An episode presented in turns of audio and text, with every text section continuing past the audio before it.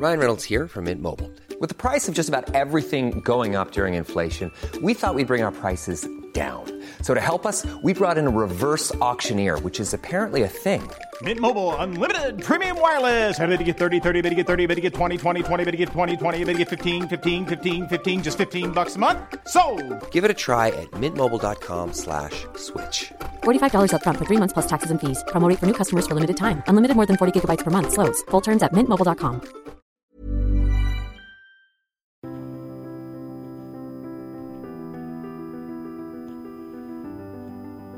Bienvenue pour cette nouvelle émission consacrée à l'histoire. Merci beaucoup pour votre fidélité. Nous avons évoqué la semaine dernière le cas de la marine française durant la Première Guerre mondiale et euh, nous avions vu notamment les débats intellectuels, les débats politiques qui ont secoué la marine et qui euh, avaient conduit la France à avoir une marine particulièrement réduite. Malgré tout, celle-ci a mené de nombreuses batailles et euh, il y a la bataille de Dixmude en Belgique qui est peut-être la plus connue. Et cette semaine, nous allons évoquer le, la question du front d'Orient. Le front d'Orient sur lequel la marine s'est particulièrement illustrée. Pour en parler, je reçois François Schferrer. Bonjour. Bonjour et merci de m'accueillir. Eh bien, merci d'être revenu à, à, notre micro. Vous avez publié La marine française pendant la guerre 14-18, qui est paru aux éditions Temporis, livre qui avait été labellisé euh, pour la, période de la commémoration de la fin de la Première Guerre mondiale, puisque votre livre est paru en 2017. Et euh, la semaine dernière, au cours de nos échanges, vous évoquiez donc la, bataille de Dixmude, le cas de la, la, jeune école, la manière dont la politique était immiscée euh, dans la réflexion stratégique en purgeant certains officiers de marine. Et euh, nous allons euh, voir donc la question du front d'Orient, parce que c'est peut-être là d'ailleurs que la marine française s'est le plus illustrée. Euh, quand on parle du front d'Orient, il y a la question des Dardanelles, l'Empire ottoman, la question également de la Syrie. C'est finalement un, un front qui est extrêmement large.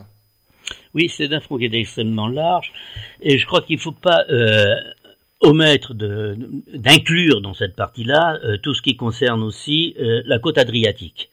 Euh, donc la côte dalmate, euh, donc tout ce qui concerne la, Serbie, le Monténégro, grosso modo tous les Balkans, hein, puisque euh, l'une des interventions de la marine et, et l'une des, décisions de l'armée d'Orient, c'était aussi pour contrer la Bulgarie qui avait rejoint les, les puissances centrales et euh, empêcher la Bulgarie d'intervenir, euh, notamment en Serbie. Donc, donc c'est euh, ce, ce front d'Orient a été extrêmement large. Il était extrêmement large et il était extrêmement important puisque euh, et les Anglais y tenaient beaucoup parce que euh, l'essentiel quand même du trafic qui passait par le canal de Suez amenait des le, le, ravitaillement qui venait euh, non seulement d'Afrique du Nord, mais aussi d'Asie.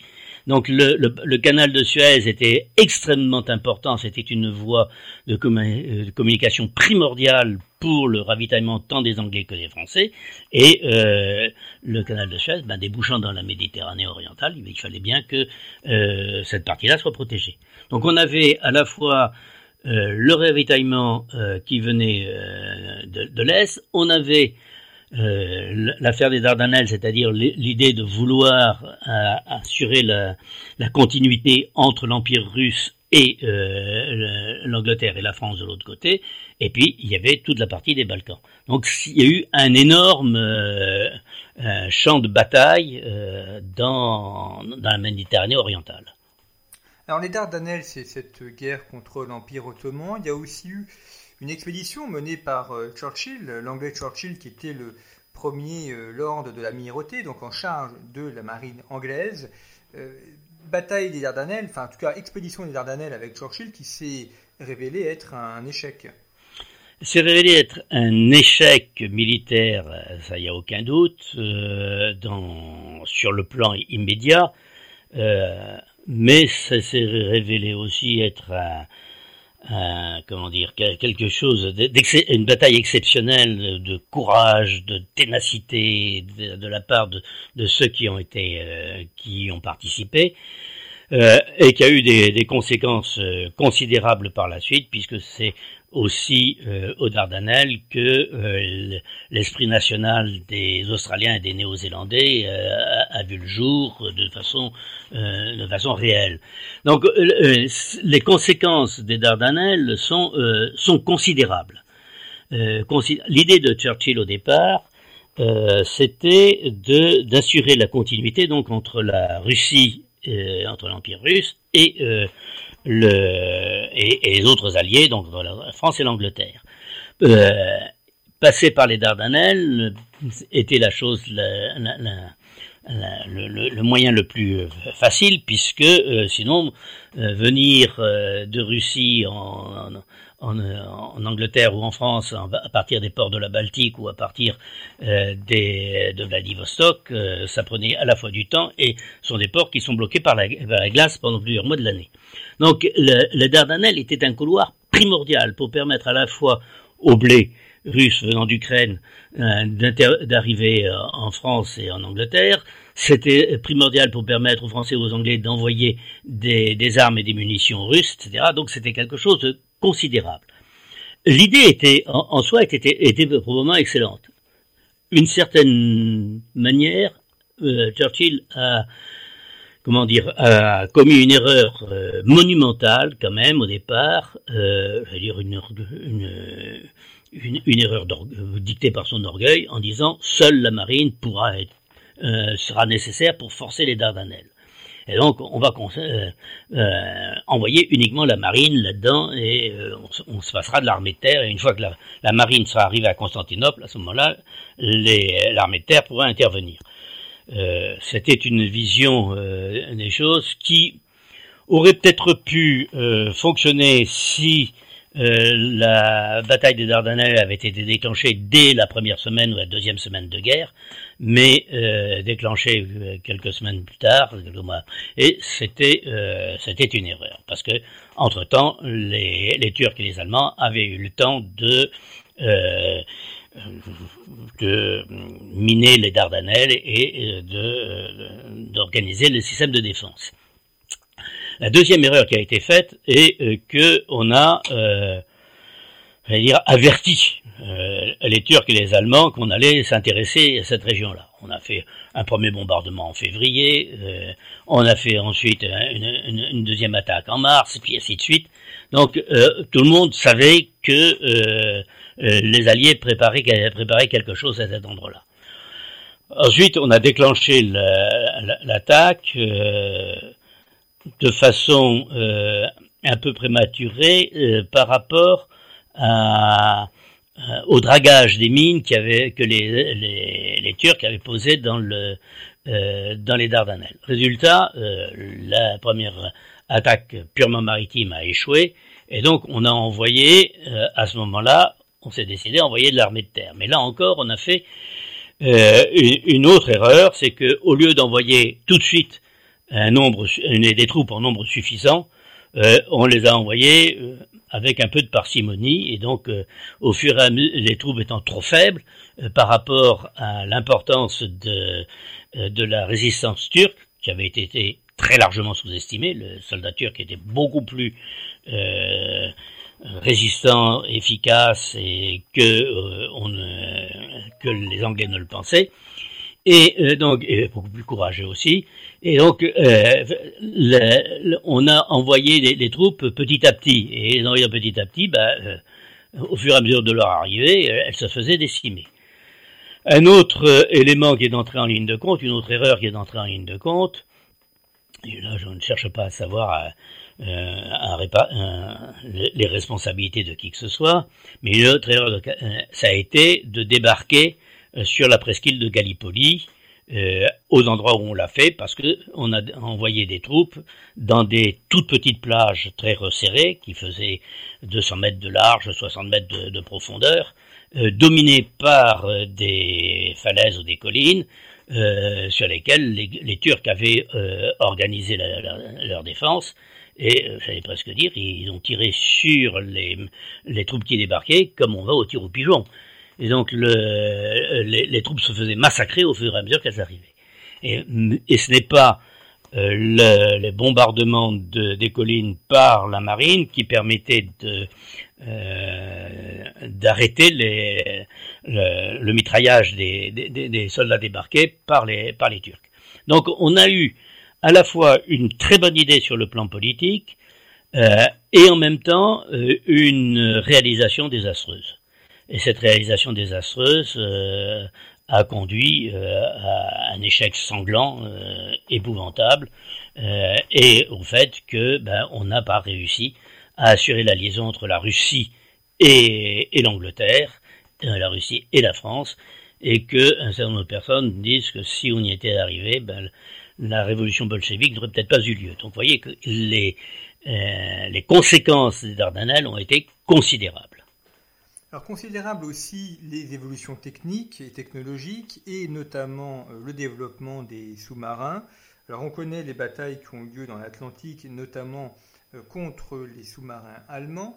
Mais qu'en est-il de la France? Est-ce que c'est un domaine dans lequel elle a investi? Et est-ce qu'elle aussi elle s'est dotée de ce type d'appareil? La, France était euh, la deuxième puissance, enfin la deuxième flotte sous-marine au début de la guerre.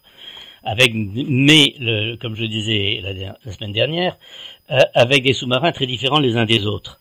Euh, il y avait donc plusieurs catégories de sous-marins et donc on ne pouvait pas passer d'un sous-marin à l'autre et, et, retrouver ses réflexes. bon, donc ça c'est un premier point. Deuxième point, mais par contre, on avait des sous-marins euh, qui étaient, euh, chacun était extrêmement performant dans son, euh, dans, dans, sa façon d'agir. La deuxième chose, c'est que on avait probablement aussi fait une erreur dans l'armement de certains de ces sous-marins. C'est-à-dire qu'on avait privilégié les appareils de lancement de torpilles extérieurs à la, aux sous-marins parce que euh, quand vous avez un tube lance-torpille à l'intérieur de la carène du sous-marin, il ne peut tirer les torpilles que dans l'axe euh, de, de, marche du sous-marin. Et on avait pensé qu'il euh, serait intéressant de pouvoir tirer les torpilles dans tous les axes, quel que soit l'endroit. Donc on avait euh, utilisé des appareils de lancement de torpilles qui étaient extérieurs à la carène. Mais du coup, ils n'étaient pas protégés contre les paquets de mer, contre la houle au, au moment où le sous-marin plongeait, ce qui fait qu'ils étaient très souvent déréglés. L'autre aspect des choses, c'est qu'un certain nombre de sous-marins, euh, je pense en particulier au Curie qui va le payer cher euh, quand il va essayer de euh, combattre le, les cuirassés autrichiens dans la rade de Pola, euh, certains sous-marins n'avaient pas de kiosque. Euh, donc, euh, résultat, ils pouvaient quasiment jamais naviguer en surface.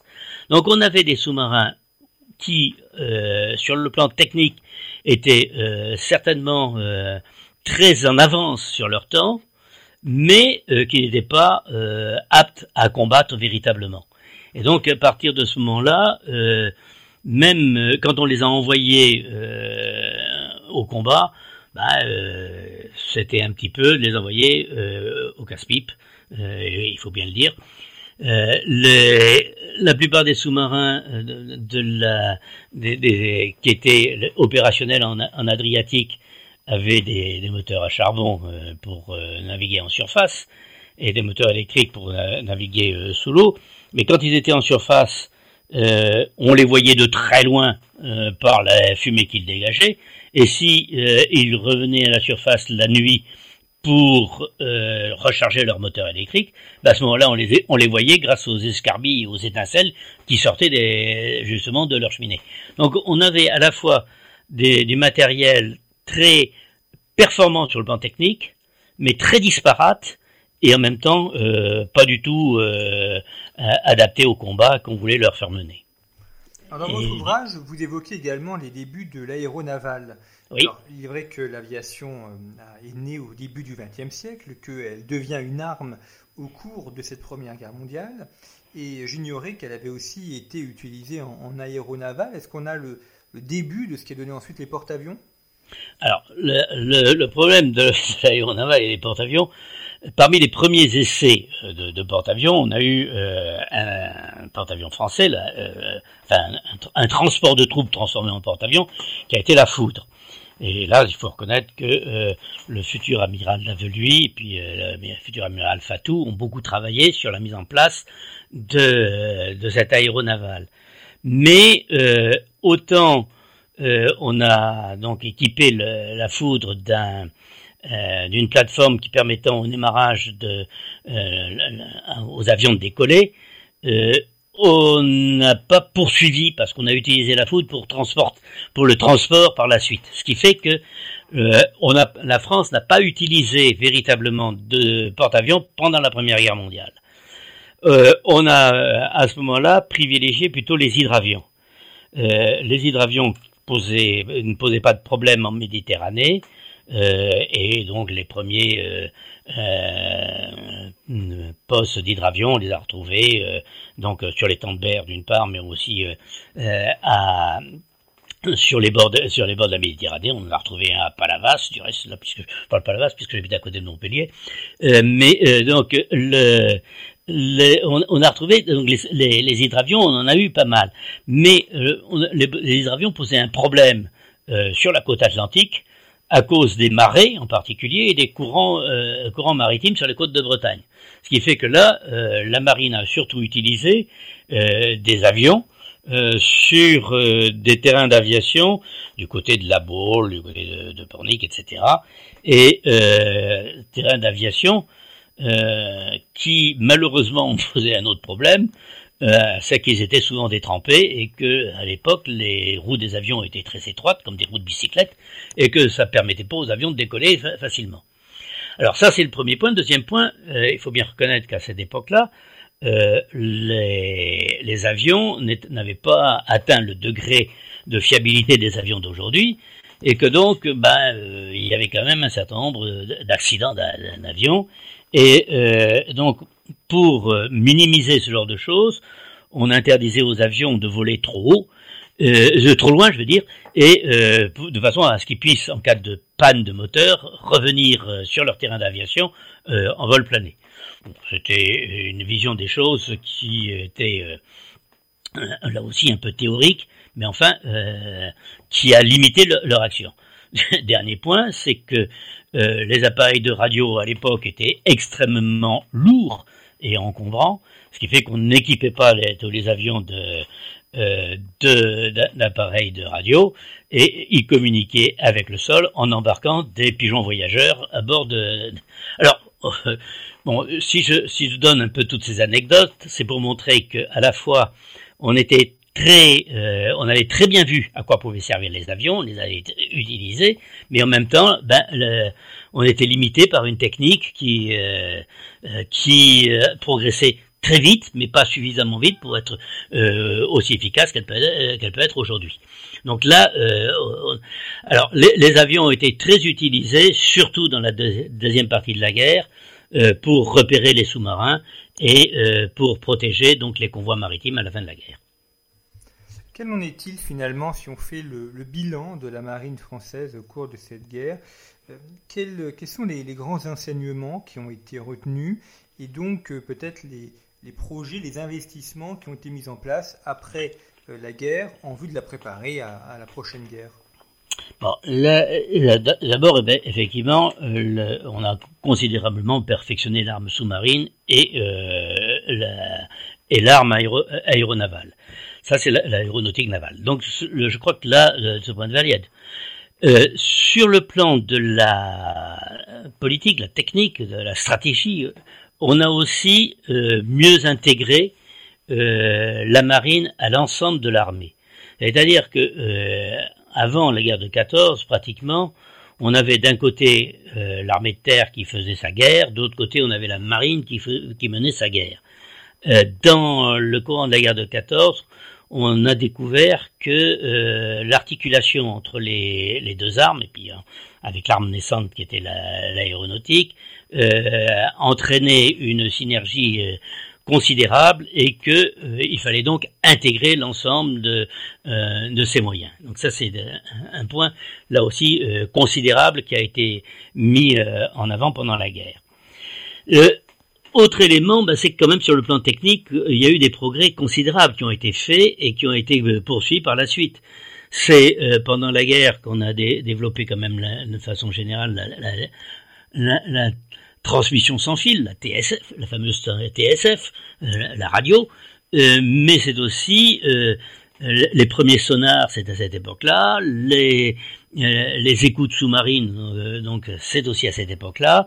Le développement des de, donc des, mines sous-marines, tout ça, euh, c'est né, euh, enfin c'est né, c'est développé, ça a pris de, ça c'est devenu plus actif euh, avec l'enseignement de la, Première Guerre mondiale.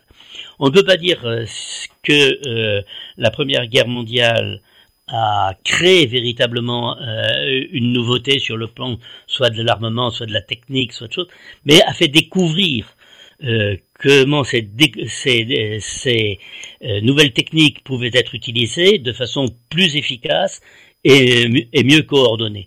C'est plus euh, sur l'efficience du matériel et de la stratégie que sur les découvertes elles-mêmes, découvertes elles-mêmes qui avaient été faites par des, techniciens avant ou, ou, ou séparément de la guerre. Faut pas, mais euh, alors l'autre l'autre aspect des choses sur l'intégration des trois armes euh, a été aussi un peu mis en exergue par euh, un ministre de, de, la marine pendant la guerre, c'est l'amiral Lacaze.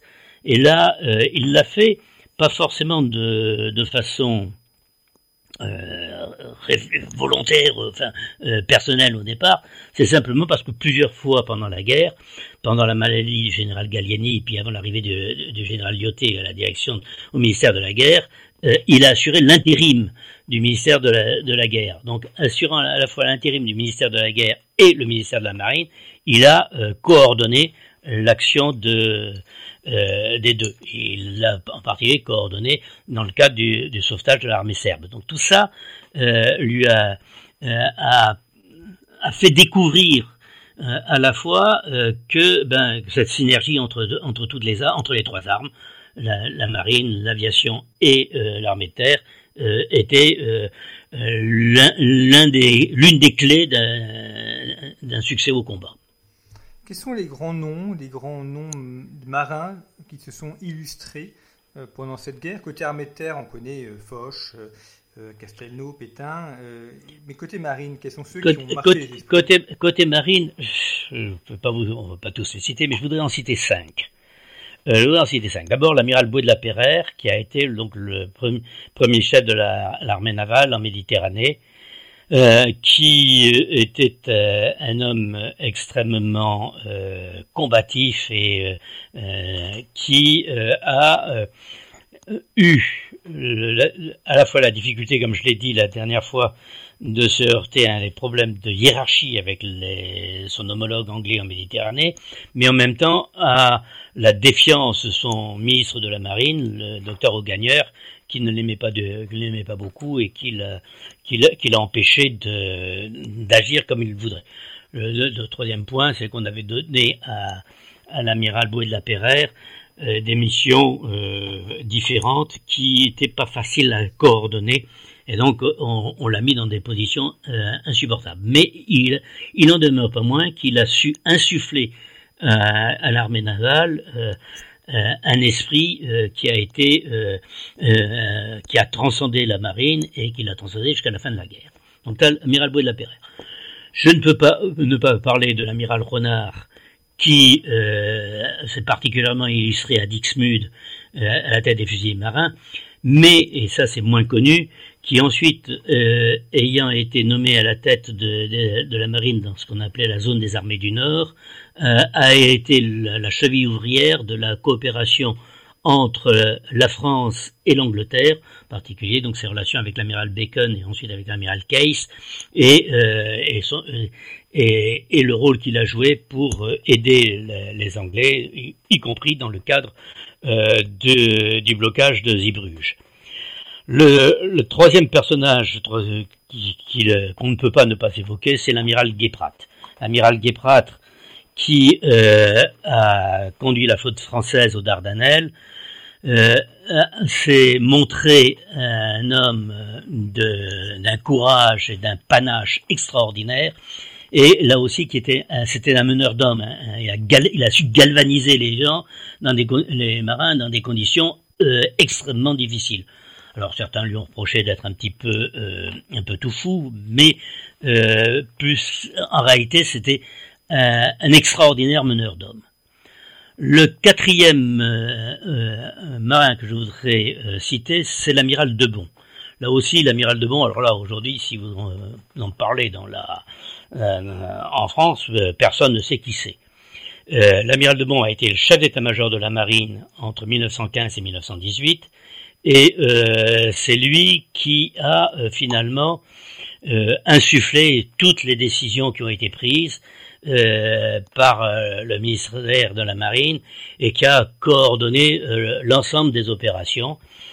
Et il était euh, tellement exceptionnel et en même temps, euh, j'allais dire tellement euh, euh, humble sur le plan personnel que à la fois il est, il est tombé dans l'oubli, mais en même temps, à l'époque, l'amiral Géico, donc qui commandait la flotte anglaise, disait l'amiral de Bon voit à lui seul toutes les escadres ce qui est quand même un, commentaire euh, euh, particulièrement digne d'intérêt, surtout quand on sait qu'il vient euh, du chef d'état-major de la marine britannique.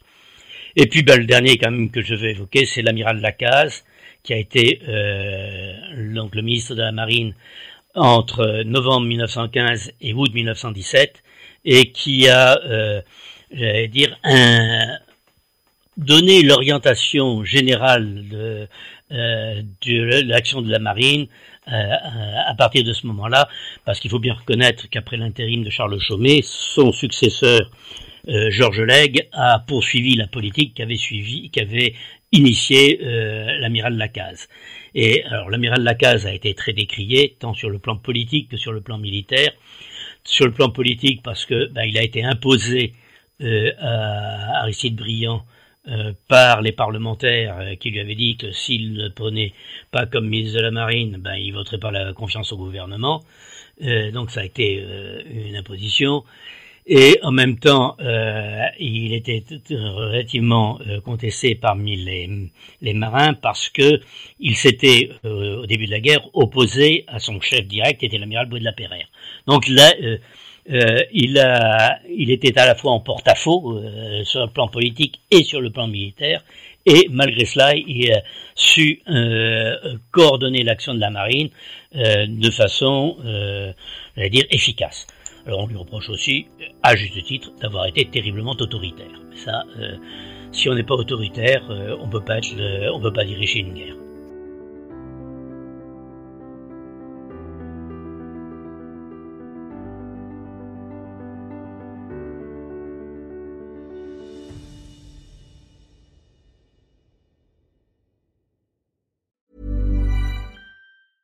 Hey, it's Danny Pellegrino from Everything Iconic. Ready to upgrade your style game without blowing your budget? Check out Quince. They've got all the good stuff shirts and polos, activewear, and fine leather goods, all at 50 to 80% less than other high end brands. And the best part? They're all about safe, ethical, and responsible manufacturing. Get that luxury vibe without the luxury price tag. Hit up quince.com slash upgrade for free shipping and 365 day returns on your next order. That's quince.com slash upgrade.